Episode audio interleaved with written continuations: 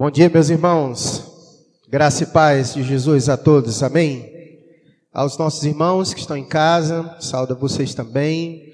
Uh, outros visitantes que gostam de, de, frequentar o canal de nossa igreja, você também é muito bem-vindo a esse momento de, de meditação na palavra de Deus. Eu quero também desafiar você que está em sua casa. Sei que os tempos são bastante difíceis, mas as coisas estão de forma gradativa voltando à sua normalidade, as coisas já estão sendo abertas, funcionando. Então, meu desafio para você é que você se organize para de maneira que você possa ir à sua igreja local, de maneira que você possa adorar o Senhor. Seja bem-vindo aqui no canal de nossa igreja, mas melhor ainda é você estar em sua igreja local com seus irmãos, adorando ao Senhor, como assim espera o nosso Deus, tá bom? Nós vamos dar continuidade à nossa meditação dos Salmos, como ah, nós já temos dito. Um domingo nós, nós damos continuidade à exposição do Evangelho de Mateus. E em outro domingo a gente, a gente fica intercalando, fazendo também as exposições dos salmos, os cânticos de romagem, que nós começamos do Salmo 120, que é do Salmo 120 ao Salmo 134. E hoje nós estaremos meditando no terceiro da, da composição desses salmos, que é o Salmo 122.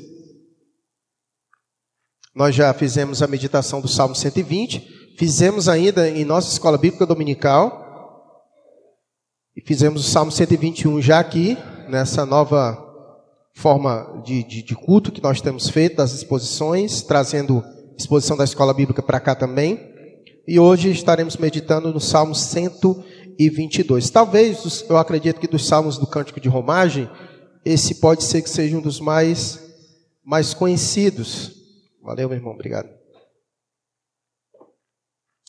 E acredito que é muito oportuno também para o momento em que nós estamos passando, meditarmos nele e tirarmos as lições que Deus tem para nos ensinar. Então, Salmo 122, vamos fazer a leitura. Diz: Alegrei-me quando me disseram, vamos à casa do Senhor. Pararam os nossos pés junto a, tuas portas, ó Jerusalém. Jerusalém que estás construída como cidade compacta, para onde sobem as tribos, as tribos do Senhor, como convém a Israel, para renderem graças ao nome do Senhor. Lá estão os tronos de justiça, os tronos da casa de Davi. Orai pela paz de Jerusalém, sejam prósperos os que te amam. Reine paz dentro de teus muros e prosperidade nos teus palácios. Por amor dos meus irmãos e amigos, eu peço, haja paz em ti. Por amor da casa do Senhor, nosso Deus, buscarei o teu bem. Vamos orar. Querido Deus, nós queremos render graças ao Senhor, pois convém que o teu povo se reúna de forma solene em ajuntamento para prestar culto ao Senhor, para render graças ao teu nome. Deus bendito, esperamos que o Senhor esteja recebendo nossa adoração que aqui propomos a te oferecer. Pedimos ao Senhor que neste momento nos fale por meio de tua palavra. Acreditamos que o Senhor nos fala por meio dela. E pedimos assim que o teu Espírito Santo esteja nos direcionando por meio e através da tua palavra. Abençoa Deus todos quanto também nesse momento estão nos assistindo em sua casa. Que o Senhor esteja falando poderosamente ao coração de cada um deles. Somos agradecidos a Deus por poder ter recursos de maneira que possamos estender essa mensagem a outras pessoas, de maneira que elas também possam ouvi-la e ser edificadas. Te agradecemos, ó Deus, em especial pelos irmãos que fazem parte do ministério de comunicação desta igreja, que de forma ah, tão esforçosa tem se dedicado, a Deus, a levar a transmissão a outras pessoas que ainda estão impedidas de estar aqui conosco. Nos abençoa, Deus, coloca a tua boa mão sobre nossas vidas, prepara os nossos corações, prepara o terreno do nosso coração para que a tua palavra seja plantada e que ela possa crescer, ó Deus, trazendo vida aos nossos corações. Oramos assim, ó Deus, nesta manhã agradecidos por esse dia tão maravilhoso, o dia que o Senhor fez, e por isso nos alegramos e nos regozijamos nesse dia, pois apesar de qualquer circunstância, o Senhor continua sendo Deus, digno de ser adorado e louvado pelo teu povo. Assim nós oramos ao Senhor, no nome de Jesus, a quem amamos, hoje e sempre. Amém. Pois bem, nós vamos hoje meditar no Salmo 122, que faz parte do grupo de que nós chamamos de Salmos do Cântico de Romagem. E eu acredito que eu esqueci de explicar talvez o significado do, do termo cânticos de romagem, mas a palavra romagem é que vem toda essa ideia que você conhece muitas vezes pelo catolicismo romano, de romaria, dos romeiros, de você sair de um lugar em espécie de procissão, de adoração, para adorar. Então, os cânticos de romagem, eles têm essa característica, tanto do Salmo 120 ao Salmo 134 eles foram compostos exatamente com essa intenção de expressar os sentimentos daqueles que estão saindo de suas casas e aqui de diversos lugares, de diversas cidades distintas onde o povo estava espalhado. Eles saíam de suas casas para adorar ao Senhor em Jerusalém e no templo. Então, ele, os cânticos de romagem, eles eram cantados, meditados nesse processo de sair de sua casa para adorar, para adorar ao Senhor. Então, eles são fruto exatamente dessa peregrinação, dessa romagem, onde o povo sai para adorar ao Senhor no templo. E lendo eles, a gente vai ver agora o terceiro, mas você vai poder nos acompanhar até o final dele, que é do 120 ao Salmo 134. Nós conseguimos perceber com muita clareza e profundidade os sentimentos ah, que envolvia essa peregrinação na vida dos, dos romeiros, daqueles dos peregrinos que saíam de sua casa para adorar ao Senhor. Essa é uma característica, na verdade, dos salmos. Nós gostamos muito de ler os salmos porque os salmos é um transbordar por escrito dos sentimentos dos, dos salmistas, daqueles que viveram tais experiências. E quando nós olhamos os sentimentos daqueles que saíam de suas casas para adorar ao Senhor, nós encontramos aqui diversos sentimentos, como por exemplo, dos que nós já vimos, já do Salmo 120 ao Salmo 121. Do Salmo 120, se você olhar a primeira frase, você já consegue perceber o que estava no coração do camarada que estava saindo de sua casa e indo para a casa do Senhor. O que, que tinha no coração dele? Angústia. Você percebe que no Salmo 120, o que estava presente em muitos corações daqueles que saem de sua casa para ir à casa do Senhor é angústia. E aí a pergunta que se faz é essa: o que leva eles a, com a sua angústia, sair de sua casa e ir buscar o Senhor no templo para adorá-lo? Porque eles entendem que diante da sua angústia se faz necessário ainda mais eles saírem de suas casas para ir buscar o Senhor, para adorar o Senhor. Porque o Deus é aquele que sonda os nossos corações, conhece nossas angústias e eles sabem exatamente que há lugares e a casa do Senhor é um lugar especial onde Deus ministra no coração do seu povo. Quantos de nós não podemos trazer a experiência desse salmista? Quantas vezes você não saiu de sua casa com angústia no coração para ir à casa de Deus para adorá-lo? E exatamente naquele momento, naquela circunstância, Deus ministrou poderosamente ao teu coração e você voltou para casa, talvez com angústia, mas com consolo perfeito para ela. Quantas vezes isso não aconteceu conosco? Essa era a experiência de muitos desses, que mesmo na sua angústia, eles sabiam que valia a pena sair de sua casa para adorar o Senhor no cântico de romagem, porque sabiam que lá iriam encontrar no Senhor resposta para a sua angústia, consolo para a sua angústia. No Salmo 121, nós vimos da, da vez passada que o que estava no coração do, daqueles que estavam indo era medo, receio, porque a viagem de sair de sua casa para ir ao templo para adorar ao Senhor era perigoso. Dependendo da região onde a pessoa estivesse, levava aí dois, três, até cinco dias de viagem para que a pessoa pudesse chegar ao lugar de adoração.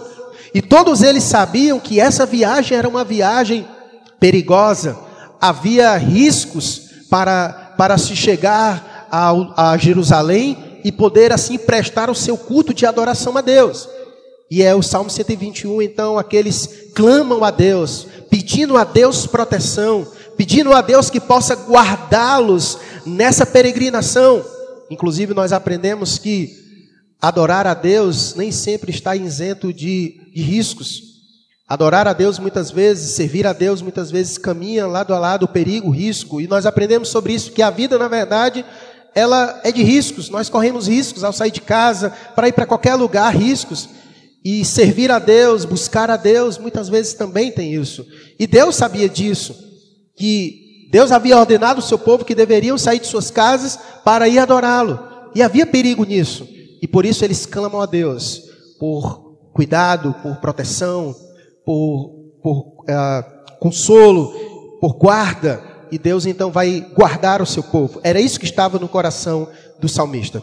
E no Salmo 122, assim como o Salmo 120, de cara a gente já percebe o que também estava no coração, o sentimento que estava no coração daqueles que estavam indo. Ora, se o Salmo 120 era angústia, se no Salmo 121 era medo, no Salmo 122, o que, que fica claro aí para nós, o sentimento que estava no coração desse? Era o que que estava? Alegria.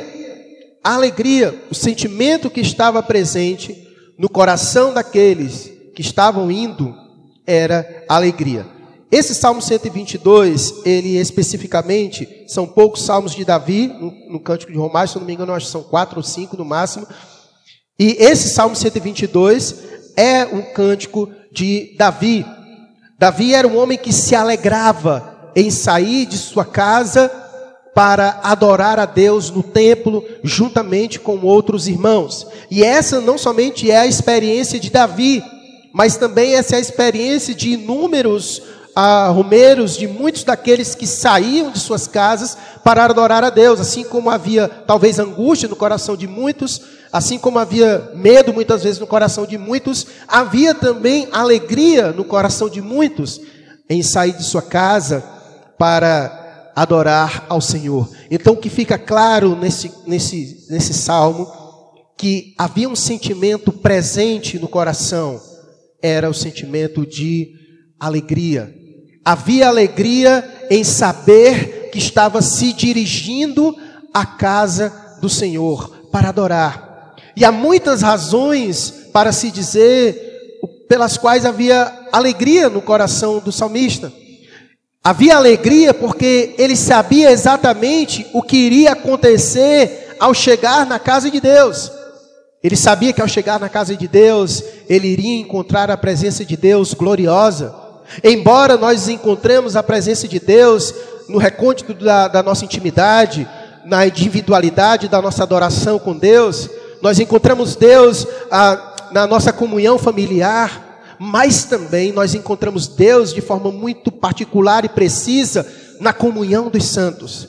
Há maneiras de Deus se manifestar no individual e no coletivo, de maneira que um não substitui o outro, mas todos eles fazem parte da caminhada e dos propósitos de Deus. Deus se revela ao homem individual e Deus se revela também de forma coletiva o seu povo. Por isso que Deus fez questão não somente de chamar o homem, mas Deus fez questão de chamar homens e ao mesmo tempo constituir de homens um povo, fazer um povo seu para que ele pudesse se revelar a esse povo de forma maravilhosa. Então, havia muitas razões para que a alegria estivesse presente no coração daquele que sai de sua casa para ir adorar ao Senhor. Por isso que quando disseram a ele: "Vamos à casa do Senhor", a alegria. A alegria porque ele sabia o que lhe esperava ao chegar lá. A presença de Deus, poder rever os seus irmãos, poder ver aqueles que são amados de Deus, poder prestar um culto ao Senhor, render graças a Deus, ao nome do Senhor, com outros irmãos. Isso trazia alegria a, ao coração daquele que saía de sua casa para ir adorar ao Senhor. Algumas considerações antes da gente mergulhar aqui de forma mais profunda nessas verdades precisam ser ditas apenas para situar você diante do contexto. O salmo, ele é um cântico de Davi. E a expressão que é usada no versículo 1 que diz: Alegrei-me quando me disseram, vamos à casa do Senhor, se você leu os livros de Samuel, de Reis, de Crônicas, todo o desenvolvimento da dinastia de, do povo de Deus, de Israel, você bem sabe que não foi Davi que ficou responsável de construir o templo, mas Deus não deu esse privilégio a Davi, mas Deus deu esse privilégio a quem? A Salomão. E de repente, se foi Davi que escreveu esse texto, então como Davi está dizendo, alegrei-me quando me disseram, vamos à casa do Senhor. E aí é onde você precisa compreender que nesse presente momento, Davi havia vencido os jebuseus, porque Jerusalém nem sempre pertenceu a Israel, mas Davi venceu os seus inimigos, Davi venceu os jebuseus, porque Israel, essa região, pertencia aos jebuseus, se tornou então a cidade de Davi, e Davi então construiu em Jerusalém o tabernáculo. E no tabernáculo, Davi colocou a arca da aliança, que representava a casa de Deus. Então, quando você faz a leitura de 1 Samuel e de 2 Samuel, a expressão que é dita lá é a casa do Senhor. Embora o templo não tenha sido ainda construído, mas em 1 Samuel e em 2 Samuel, que é descrito acerca do tabernáculo criado por Davi, que já era um projeto que apontava para o templo de Deus, aquilo que seria construído é também chamado de a casa do Senhor, tá bom? Então, só a nível de informação para que você possa se situar no que diz respeito a isso, porque a, a, ao longo do tempo houve alguns debates acerca de se de repente realmente foi Davi que escreveu ou não, exatamente por causa dessa questão, mas a 1 Samuel e 2 Samuel explica bem todo esse contexto e por isso que Davi chamava a casa é, do Senhor, ok? Então, diante disso, era assim que Davi olhava para a cidade de Israel e para o tabernáculo e para onde a arca da aliança estava, onde Deus estava ali presente, um lugar onde o povo deveria ir para adorar a Deus. E assim se tornou. Israel se tornou o lugar de adoração a Deus era lei em Israel. Deus estabeleceu essa lei. Por isso que no versículo 4 é dito a seguinte coisa: que para onde sobem as tribos, as tribos do Senhor, como convém a Israel para renderem graças ao nome do Senhor. Então, se tornou lei Israel, porque convinha que isso acontecesse. De, o povo de todas as tribos de Israel, de onde estivesse, eles tinham que ir para Jerusalém para adorar o Senhor, pelo menos três vezes ao ano nas principais festas, que eram as festas do tabernáculo, é a festa da, da Páscoa e do Pentecostes. As três festas mais, mais importantes, então, pelo menos três vezes ao ano, a, o povo de Deus devia sair de suas casas e ir a Jerusalém para adorar ao Senhor. E sempre que isso acontecia, sempre que chegava nessas datas, sempre que chegava nessas oportunidades de saírem de suas casas e ir adorar a Deus, havia um sentimento que era comum no coração deles, a alegria. Por isso que o versículo primeiro começa: Alegrei-me quando me disseram, vamos à casa do Senhor. Havia alegria em sair de suas casas para render graças ao Senhor, como convém ao povo de Deus. Render graças ao Senhor deve trazer alegria e satisfação à nossa vida. E aqui um ponto a, a nós trabalharmos um pouquinho sobre isso.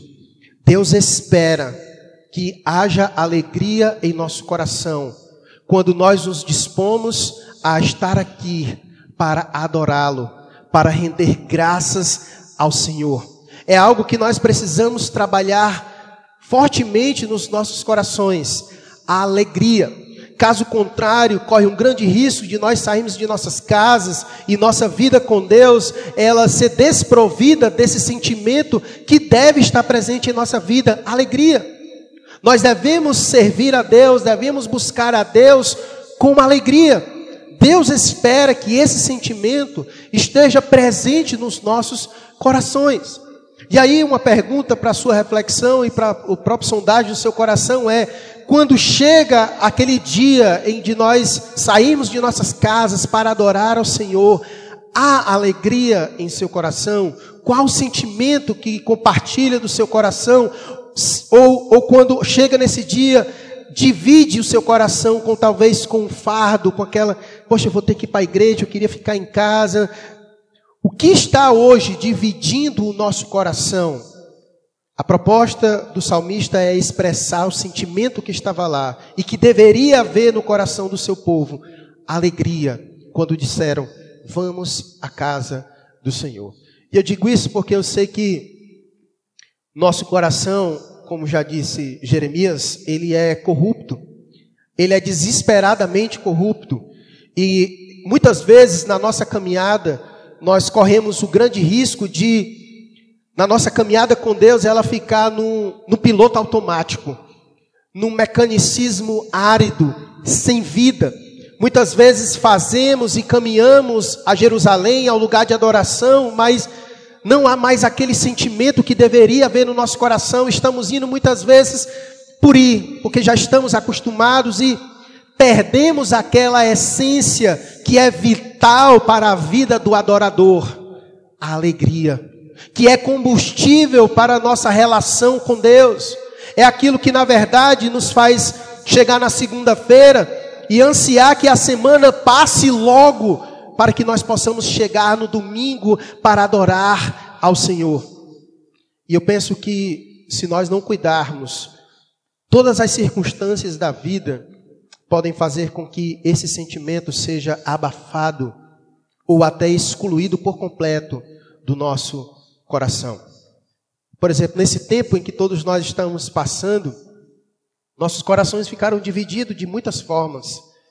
Medo esteve presente nos nossos corações, medo de vir a esse lugar para adorar o Senhor, para estar com, com os irmãos.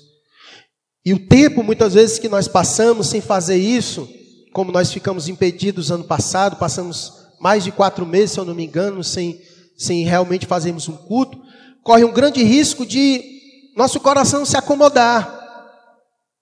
Nós, nosso coração se acomodar e de repente a gente começar a não sentir mais, ou não se incomodar mais, ou começar a caminhar de uma maneira que tanto faz para a gente, tanto fez estar aqui ou não, e se contentar simplesmente em, em assistir o culto de nossas casas e não ter mais o prazer e a satisfação de realmente, quando chegar no dia do Senhor, disseram: vamos à casa do Senhor e haver alegria espontânea do nosso coração, de chegar aqui realmente com uma alegria viva para adorar ao Senhor, para render graças ao Senhor, levantar as mãos em adoração a Deus, mas com o coração conectado com esta mão de alegria, e não somente levantar a mão, porque no cântico tem dizendo levantemos as nossas mãos, mas a mão é levantada porque o coração se alegra na presença de Deus. Se alegra na presença de Deus, chora na presença de Deus, porque não há lugar que seja melhor do que esse.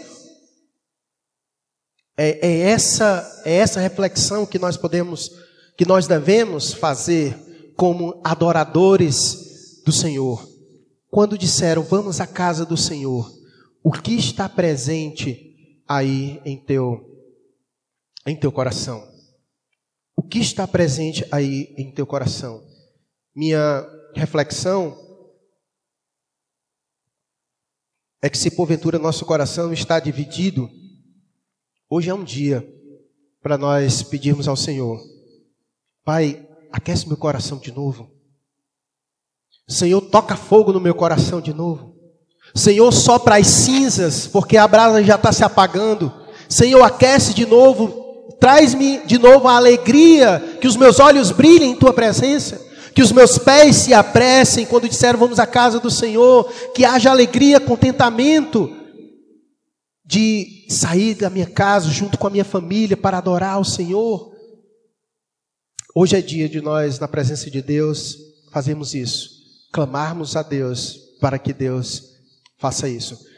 A alegria era tão vital para a vida desses, porque a verdadeira alegria, eu acredito que ela é produzida pelo o verdadeiro coração de adorador e ela é essencial para nos ajudar a lidar com as dificuldades do nosso coração diante de Deus. Veja os salmos, como eu disse. Sair de sua casa muitas vezes era um grande desafio para muitos desses.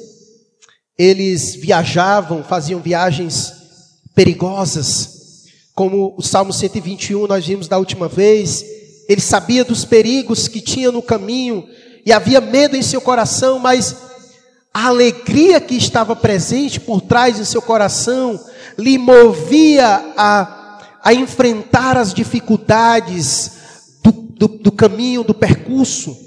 E é muitas vezes isso que falta em nós, porque quando algo nos traz alegria, isso nos dá força, é como se fosse combustível para a gente enfrentar as dificuldades que muitas vezes surgem na caminhada da nossa própria vida. A grande verdade é que as nossas alegrias falam muito acerca dos nossos corações, dos nossos princípios, dos nossos valores. Aquilo que traz alegria ao meu coração é aquilo que é importante para mim. Então, nós conseguimos identificar e conhecer o nosso coração por aquelas coisas que nos traz alegria. O que hoje traz alegria ao teu coração, talvez seja aquilo que é combustível para a tua própria vida. E se a alegria de vir a este lugar não é mais presente em sua vida, talvez, então, esse lugar deixou de ocupar um lugar de importância na sua vida. Porque quando algo é importante, quando algo é valioso para nós, isso traz contentamento. Isso traz alegria para nós e nos faz com que a gente enfrente a dificuldade da caminhada pela alegria que é proposta.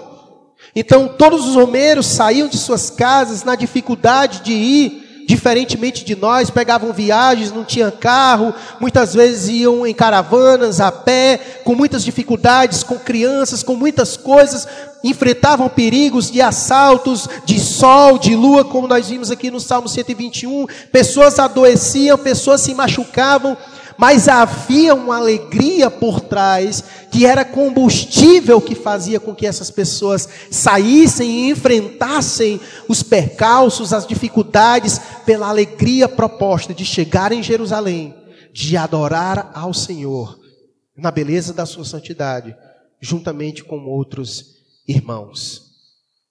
A alegria era fator fundamental na vida desses irmãos. E uma coisa que nós conseguimos perceber é que o verdadeiro amor que produz a verdadeira alegria, ela encurta, inclusive, distâncias.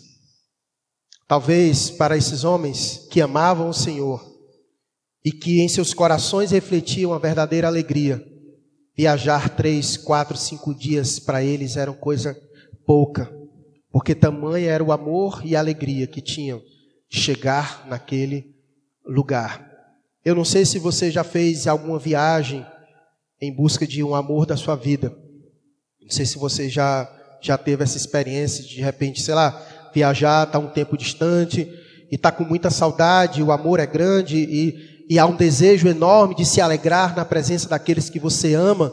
E de repente, se você está distante, vai ter que viajar. De repente, pode ter sido você viajou para algum lugar e já está com uma semana que está longe da esposa, do, da, das, dos filhos e, e vai voltar para casa e a viagem é, sei lá, 500 quilômetros, 600 quilômetros, que vai dar aí, sei lá, 5 horas, 6 horas de viagem, mas o amor e a alegria e o desejo de estar com a família, com quem se ama, é tão grande que às vezes esse, essa distância ela é encurtada, porque há uma alegria proposta lá do outro lado que ele espera e que faz com que você pegue aquela viagem muitas vezes se livrando até mesmo dos fardos, de maneira que você vale a pena vale a pena o transtorno dessa viagem, vale a pena o fardo da viagem de ficar cinco horas sentado num carro dirigindo, com as costas doendo, mas vale a pena porque o amor, o verdadeiro amor, que traz a verdadeira alegria, lança fora os fardos. E é sobre essas reflexões que nós precisamos fazer, de não permitir com que a nossa vida de adoração ela seja marcada pelo fardo, de chegar no domingo Quero o dia para me ficar em casa, descansando, dormindo. Eu tenho que me levantar, vir para a igreja para adorar o Senhor. Isso nós precisamos tirar isso do nosso coração. Porque a adoração que Deus recebe nossa é aquela desde o acordar. Quando você acorda, hoje é domingo. Hoje é o dia do Senhor. Hoje é o dia que eu estarei na casa dele com os meus irmãos, adorando ao Senhor com a minha família. E aquela alegria que contagia você, que faz você acordou até, sei lá, com preguiça, mas aquela alegria lhe anima. De maneira que seus filhos correm na casa se alegrando. Hoje é dia de ir para a igreja, vamos para a igreja e todo mundo feliz. É essa realidade que deve ser da vida, da nossa vida, das nossas casas, do povo de Deus. Nós precisamos nutrir isso e viver isso. Não somente quando a gente acorda de manhãzinha e diz, crianças, nós vamos para a praia, é, todo mundo faz aquela festa, porque é bom ir para a praia, é legal, todo mundo se alegra, maravilhoso. Mas isso também deve estar presente quando, quando a gente acorda de manhã, crianças, vamos para a casa do Senhor, vamos para a igreja, é, é isso. E eu estou fazendo aqui é porque eu não sei me empolgar muito, né? Mas é aquele é mesmo assim entusiasmado.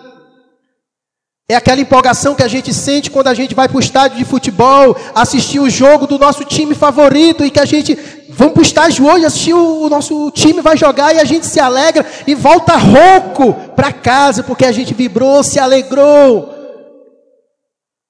Se nós somos capazes de alegrar o nosso coração com essas coisas que são pequenas, deveríamos muito mais ter a capacidade de se alegrar com o nosso Deus porque se ele não tivesse nos encontrado, nós não conheceríamos a verdadeira alegria. Nós cantamos: A alegria está no coração de quem? É isso. Quem não conhece a Jesus não conhece a verdadeira alegria. Ele tenta se alegrar com coisas pequenas nessa vida, mas nenhuma alegria nessa vida se compara com a alegria que somente o Senhor pode nos proporcionar. E, inclusive, a alegria do Senhor é a nossa força, como disse Neemias. A alegria do Senhor é a nossa força.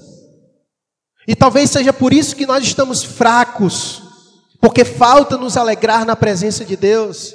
Falta a alegria verdadeira em nossos corações que nos motiva. É a alegria do Senhor que nos ajuda a, andar, a lidar com a angústia do Salmo 120 do salmista que estava angustiado, mas saber que há alegria na presença de Deus, na comunhão, no render graças a Deus, isso lhe ajuda a lidar com as angústias, com medo. A alegria do Senhor nos ajuda a lidar com todos os outros sentimentos que nos colocam para baixo. É a alegria de Deus que nos coloca para cima. E o lugar que Deus deseja trabalhar isso em nossos corações é aqui, não, pastor, mas o salmista aí ele está falando em relação à casa do Senhor, ao tabernáculo, que depois virou o templo, e a igreja agora é, é o templo de Deus. Beleza, você está certíssimo no que diz respeito a isso. Contudo, há uma verdade que perpassa em todo esse projeto. Deus teve projetos para com o povo de Israel em comunidade de adoração, e o mesmo princípio se passa para o povo de Deus a igreja de adoração. Porque o livro de Atos diz como era que vivia a igreja, que se reuniam de casa em casa e no templo, de tal maneira que o autor de Hebreus diz que nós não devemos deixar de congregar como de costume. Então, embora a tipologia seja cumprida do templo na igreja, mas o fato de nos reunirmos para adorar a Deus não muda. Não muda. Então, esses princípios precisam ser observados e vividos por cada um de nós. Então, ele diz: Alegrei-me quando me disseram, vamos à casa do Senhor. E aí ele diz: Pararam os nossos pés junto às tuas portas, ó Jerusalém. Jerusalém que estás construída como cidade compacta, para onde sobem as tribos, as tribos do Senhor como convém a Israel, para fazer o quê? Para renderem graças ao nome do Senhor. Isso convém a nós também. Por isso que o autor de Hebreus disse: olha, nós não devemos deixar de nos congregar como de costume, porque convém ao povo de Deus se juntar ao ajuntamento, à igreja, e nós fazemos isso com o mesmo objetivo do verso 4, para render graças ao nome do Senhor, para prestar culto de adoração ao Senhor. Então faz parte da nossa vida, faz parte de quem somos. E é importante nós compreendermos isso, porque isso fará parte da nossa vida e nossa experiência perpetuamente para com o Senhor. Quando o Senhor vier para nos buscar, Ele não vai vir buscar você individualmente, Ele vai vir buscar todo o seu povo, e todo o seu povo vai fazer uma coisa em Sua presença. O que faremos na presença do Senhor quando Ele vier? Iremos render graças ao Senhor, iremos adorá-lo para sempre, perpetuamente. É isso que faremos para todo o resto da nossa vida. O Senhor escolheu um povo para si, chamou um povo para si, para este povo adorá-lo, para render graças. Então, aqui é o momento em que a gente experimenta essas coisas, onde a gente se ajunta como povo de Deus para render graças ao Senhor, para prestar culto ao seu nome, como convém, e isso faz parte. Isso não é opcional. Nós precisamos entender isso, porque nesse período muita coisa foi dita, e inclusive coisas que não têm procedência das Escrituras. Vir a este lugar, se ajuntar com os irmãos para adorar, não é algo opcional, é mandamento da parte de Deus. E nós precisamos praticar isso, precisamos viver isso como igreja. E nós sabemos que muitas vezes haverá riscos para isso, como eu falei. A vida é cheia de riscos. Salmo 121, nós aprendemos isso.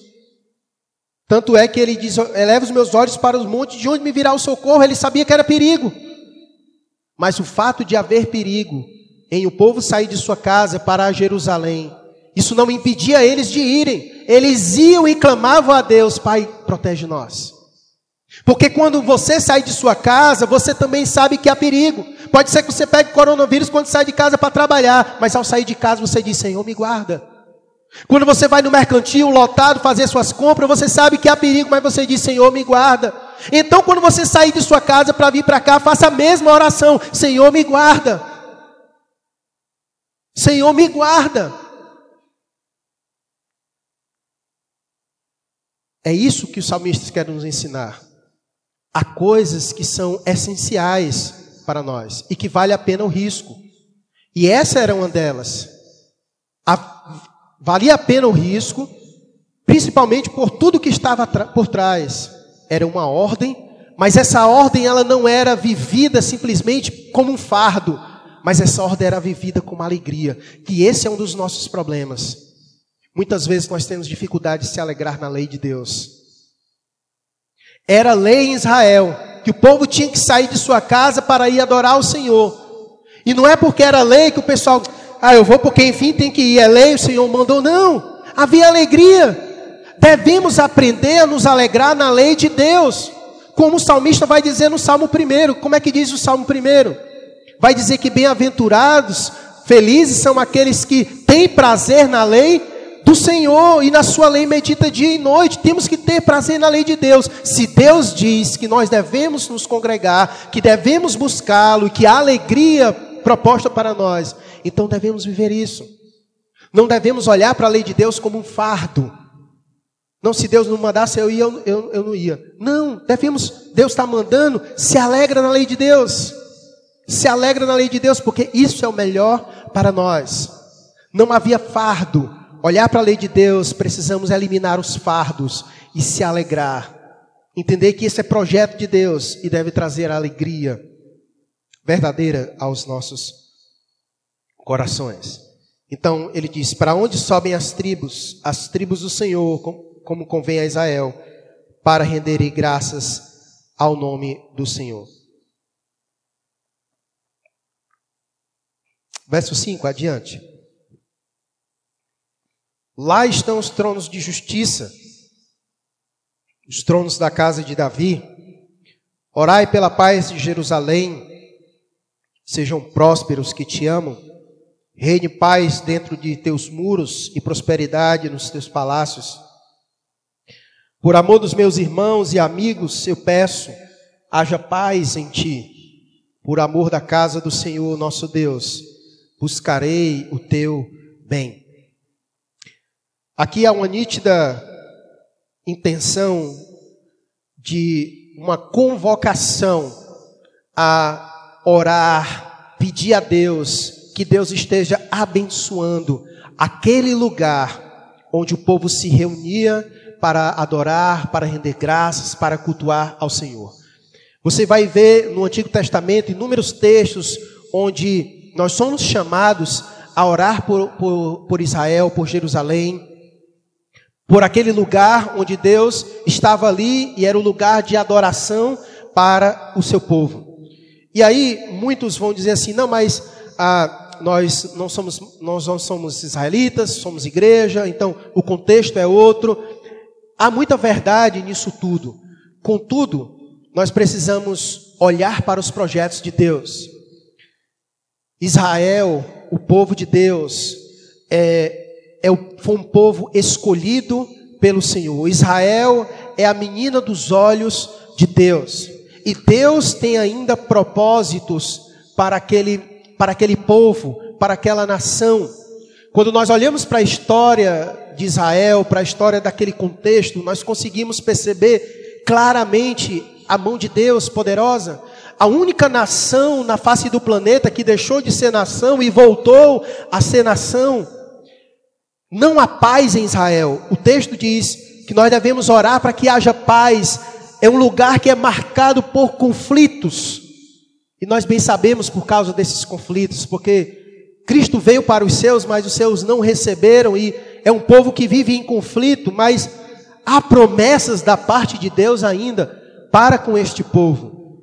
E Israel, os judeus, todo aquele povo, aquela nação, precisa estar debaixo das nossas orações, porque no tempo futuro escatológico, Deus ainda tem muitos projetos para a vida dessa nação, para a vida desse povo. Então, coisas ainda estarão acontecendo, por isso que nós, como igreja, nós devemos ficar observando o que está acontecendo por lá, porque Deus ainda tem projetos, propósitos para aquela nação, ainda nos tempos finais, antes que todas as coisas se consumam. Contudo, há uma verdade que pode ser aplicada a nós.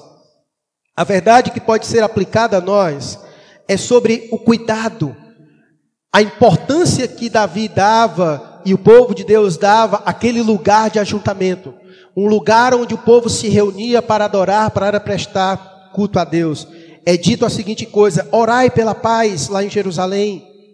Sejam prósperos os que te amam, que haja que reine a paz dentro dos muros e prosperidade nos teus palácios. O desejo era que houvesse paz, harmonia entre o povo de Deus, aqueles que se reúnem para adorar ao Senhor, para render graças ao Senhor. Então, isso deve ficar para nós. Se nós nos alegramos em estar juntos, se há alegria em sair de nossas casas e encontrar os nossos irmãos, então nós devemos orar a Deus, pedir ao Senhor que esteja abençoando o seu povo, abençoando a sua igreja, de maneira que nós juntos sejamos alvos da bênção de Deus, da prosperidade de Deus, da paz de Deus, para que juntos possamos nos alegrar na presença de Deus. E esse tem sido um tempo em que isso tem sido requerido de nós mais do que nunca.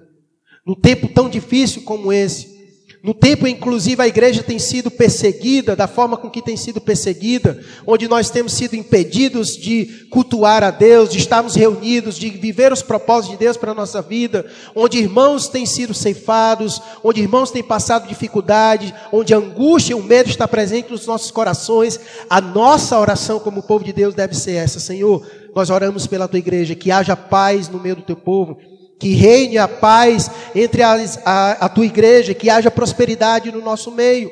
E como diz o versículo 8: por amor dos meus irmãos e amigos, eu peço que haja paz. Que haja paz. Davi simplesmente não condicionou a individualidade como adorador, mas a, o seu pedido é que Deus o abençoe por amor dos seus irmãos e amigos, que Deus conceda paz ao seu povo.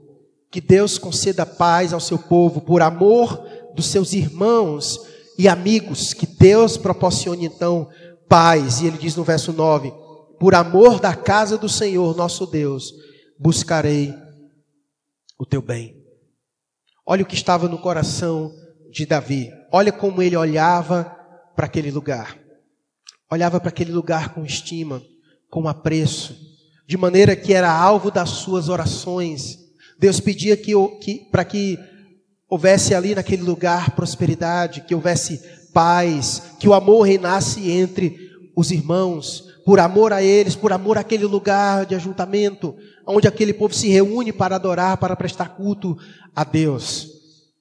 Se realmente esse lugar aqui, e aqui trazendo para nós, para o contexto da nossa igreja, se esse lugar é o lugar que Deus direcionou você para proporcionar em sua vida alegria no ajuntamento, no prestar culto a Deus, render graças ao Senhor, ora por este lugar. Ora por essa igreja. Por amor aos teus irmãos, como diz o versículo 8, por amor aos teus irmãos e amigos que Deus te deu aqui. Ora ao Senhor para que haja paz no nosso meio para que a angústia, o medo e todas as outras coisas que hoje concorrem com o nosso coração não roube de nós a nossa alegria, para que nós estejamos juntos, louvando, rendendo graças ao Senhor, como convém ao povo de Deus. Não esquece de incluir a tua igreja, não esquece de incluir os teus irmãos, já que esse lugar é o lugar que Deus reservou para proporcionar alegrias ao teu coração. Ora, porque corre um grande risco, irmão, de nós chegarmos um dia, como já acontece em vários países, em que talvez o Estado feche essa igreja, em que talvez o Estado nos proíba de cultuar a Deus, como é a realidade em muitos países. E quando isso acontecer, o que vai ser de nós?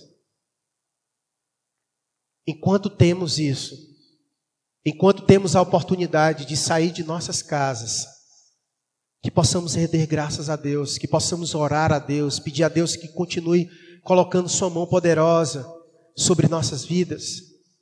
Tão verdade é, irmão, isso que, se nós estudarmos a história da igreja perseguida, muito próximo a nós, países próximos aqui, que não conseguem, que não podem fazer isso, pessoas que morrem, dão a vida porque querem sair de suas casas, se reunir com outros irmãos, ainda que escondidos, ainda que em, em, é, de forma subterrânea, ainda que de forma escondida, oculto da polícia do Estado, porque em alguns países não se pode se reunir para cultuar a Deus, ainda assim eles enfrentam medo, e muitos, inclusive, têm suas vidas ceifadas, morrem, porque o Estado pega eles, e o crime deles é esse, porque saíram de suas casas para se encontrar com outros irmãos para adorar o Senhor, porque em outros lugares isso é ilegal.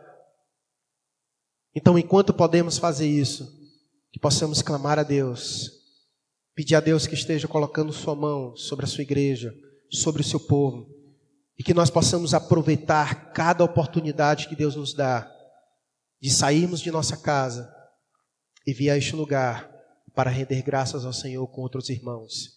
E que a alegria de Deus, meu irmão, seja uma marca presente na tua vida como adorador. Não olha para esse lugar como qualquer lugar. Não olha para esse lugar como algo tanto fez, tanto faz.